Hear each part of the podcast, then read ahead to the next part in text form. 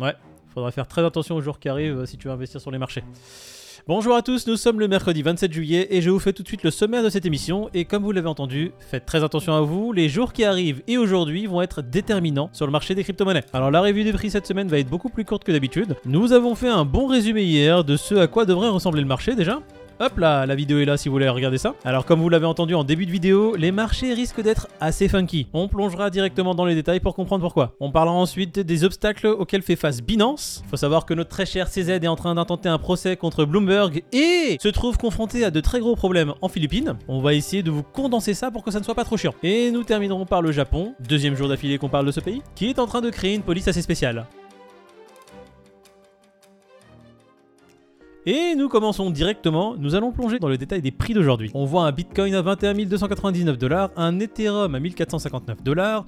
On voit que sur ce tableau-là, il y a beaucoup de vert. Il semble y avoir un petit rebond depuis hier. Du coup, passons directement au tableau général pour voir un peu ce que donne le marché. Alors, on voit que sur les dernières 24 heures, tout a pris en moyenne 2 à 3%. On a un Binance Coin à 252 dollars, un Cardano à 46 centimes, un Solana à 36 dollars, Matic qui gagne la palme et qui fait le plus beau rebond de ces dernières 24 heures, il est à 80 centimes et il gagne 6,4%. Alors aussi, à savoir, Matic prend à peu près 50% sur les 30 derniers jours.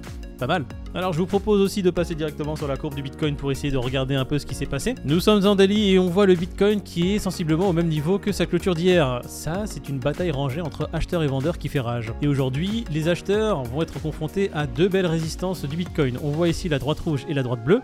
La droite bleue, c'est la MA50 et la droite rouge, c'est le MA20. Ces deux droites vont faire office de barrière, un obstacle, de résistance. Qu'est-ce que veut dire ce charabia? Tout simplement pour les nouveaux que si les prix essaient de monter et traverser ces deux droites, ces deux droites-là vont faire tout leur possible pour refouler les prix vers le bas. Ça va être vraiment des obstacles à traverser à enjamber, ce qui rend la chose plus difficile. Je passe rapidement en hebdomadaire également, donc on est en 7 jours et on voit que cette droite-là, la bleue un peu moins foncée que celle-ci, c'est la MM200. Je vous ai enlevé le reste du bruit, et eh bien en hebdomadaire, on a la MM200 et les prix se trouvent en dessous. Donc on a plusieurs résistances assez majeures qui vont être devant le Bitcoin. Donc pour les repasser, nous aurons besoin d'une impulsion beaucoup plus forte que la normale. En 4 heures, le Bitcoin, bon, on a vu la dégringolade hein, par rapport au dernier jour, on était à un moment donné bien au-dessus de la Tenkan, de la Kijun et au-dessus des nuages, donc euh, les prix du Bitcoin étaient bullish, c'était une très bonne configuration.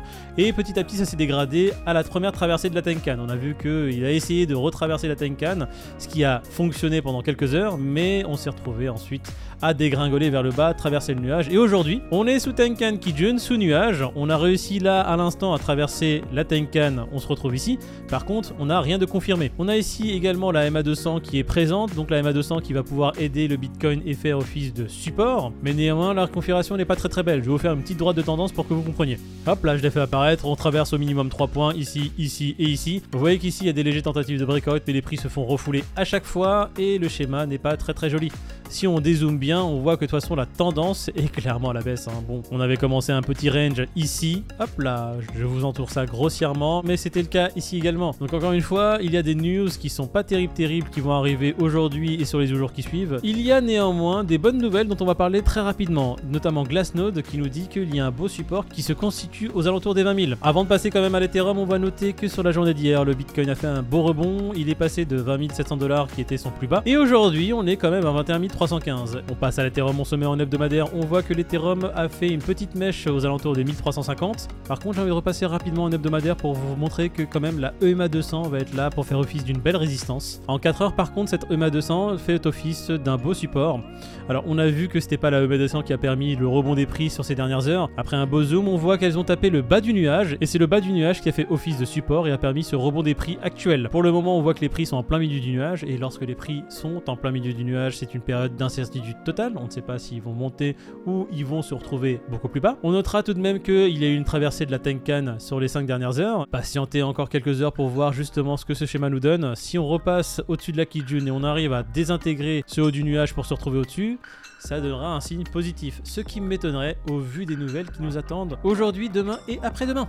On fait rapidement l'indice préféré des Français qui est le Crypto Fear and Grid. On est actuellement à 28. Toujours dans l'extrême peur, rien ne change. On passe du coup aux news. Glassnode qui nous indique qu'un support est en train de se former aux alentours des 20 000 dollars. Et comme vous le voyez sur ce petit schéma, hop là, je vais essayer de zoomer à fond. Et eh bien, cette flèche nous montre justement les pics d'achat qu'il y a aux alentours des 20 000. C'est semble-t-il ce qui justifierait le petit rebond qu'on a eu sur les dernières 24 heures. Lorsque les prix se sont retrouvés aux alentours des 20 500, 20 600 dollars, on a eu un net rebond et des achats assez massifs à ce niveau-là. Pour continuer à résumer un peu la news de Glassnode, il nous indique également que l'afflux massif de ces short-term acheteurs pourrait devenir des investisseurs long terme aux alentours des 30-40 000 dollars, ce qui créerait un support encore plus important aux alentours de ces 20 000 dollars. Néanmoins, avec les news suivantes, notamment le FMI qui nous suggère que des jours assez sombres vont arriver sur le marché des crypto-monnaies et qui se justifient notamment par les news qui vont arriver aujourd'hui, jeudi et vendredi. Déjà, il faut savoir que le FMI c'est pas ton petit frère, donc quand il s'exprime, généralement les gens font attention à ce qu'il dit. Et ensuite, si vous voulez savoir ce qui se passe, bah écoutez, on va en faire la liste. On arrive directement, on va descendre un peu pour voir justement le détail de ce qui va se passer aujourd'hui, jeudi et vendredi. Alors aujourd'hui, on a le Federal Open Market Committee qui va se réunir. C'est la réunion qui a eu lieu déjà il y a plusieurs semaines où ils ont décidé d'augmenter les taux d'intérêt pour essayer de contrer l'inflation. Et eh bien, sachez qu'ils se réunissent à nouveau aujourd'hui, c'était prévu, et ils vont augmenter sûrement les taux d'intérêt à nouveau. Et pourquoi me direz-vous? Bah tout simplement parce que l'inflation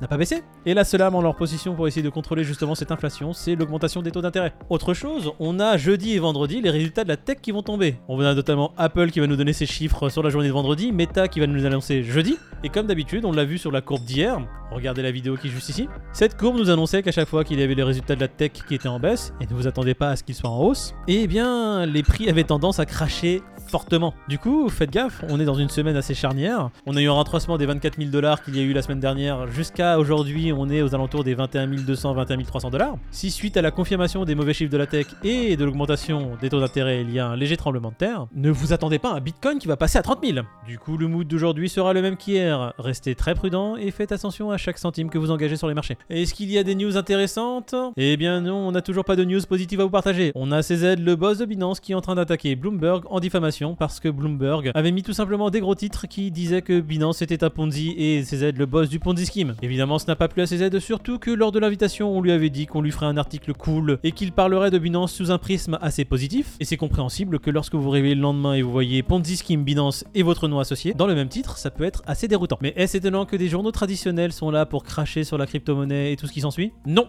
ça dure déjà depuis des dizaines d'années. Il ne faut pas oublier que les médias mainstream et traditionnels sont aux mains d'investisseurs privés qui ont leur propre intérêt à mettre en avant, et nombreux de ces investisseurs sont des banques. Et on le voit avec cette news qui parle des Philippines et d'un think tank qui s'oppose à Binance maintenant depuis plusieurs années. Ce think tank a déjà essuyé un revers en essayant de faire bannir Bitcoin des Philippines, mais revient à la charge cette fois-ci en prenant en partie la SEC des Philippines. Pour résumer, ils disent que Binance n'a rien à faire sur le marché et ils ne respectent pas les lois du pays. Par contre, il serait intéressant de se demander, mais qui est derrière ce think tank? Ouh Qui finance le think tank. Et en creusant un peu, on voit que des organismes privés comme des banques sont dans la liste des investisseurs très étrange. Du coup, on pourrait comprendre pourquoi ce think tank s'acharne autant sur Binance. Mais bon, même s'ils y parviennent, à mon avis, ils ne font que retarder l'échéance. On voit que l'adoption des crypto-monnaies monte de façon exponentielle et que les exchanges comme Binance seront sûrement mainstream dans les 5 à 10 années à venir. On terminera avec une news qui est beaucoup plus légère, qui parle du Japon qui lance sa police du Web3. Nous avions déjà commenté une news où le Japon avait mis en avant le besoin de légiférer sur certaines affaires qui étaient liées à la blockchain, notamment pour qu'ils puissent saisir des bitcoins auprès de malfaiteurs qui en avaient volé. Et aujourd'hui, ils vont encore plus loin et vont mettre en place une police qui sera là pour surveiller tout ce qui se passe dans le Web3. Voilà pour l'actualité du jour, j'espère que vous avez trouvé ça intéressant. Si vous deviez retenir qu'une chose, sachez que les news qu'il va y avoir aujourd'hui, demain et après-demain vont être assez importantes et vont sûrement créer des secousses assez importantes sur les marchés. Personnellement, je suis Team Deep et j'espère que le Bitcoin va subir un beau crash pour pouvoir racheter ça au plus bas. Je n'ai plus qu'à vous souhaiter une très bonne journée, plutôt une très bonne après-midi, cette vidéo sortira plus tard que prévu et je vous retrouve pour ma part demain matin. Ciao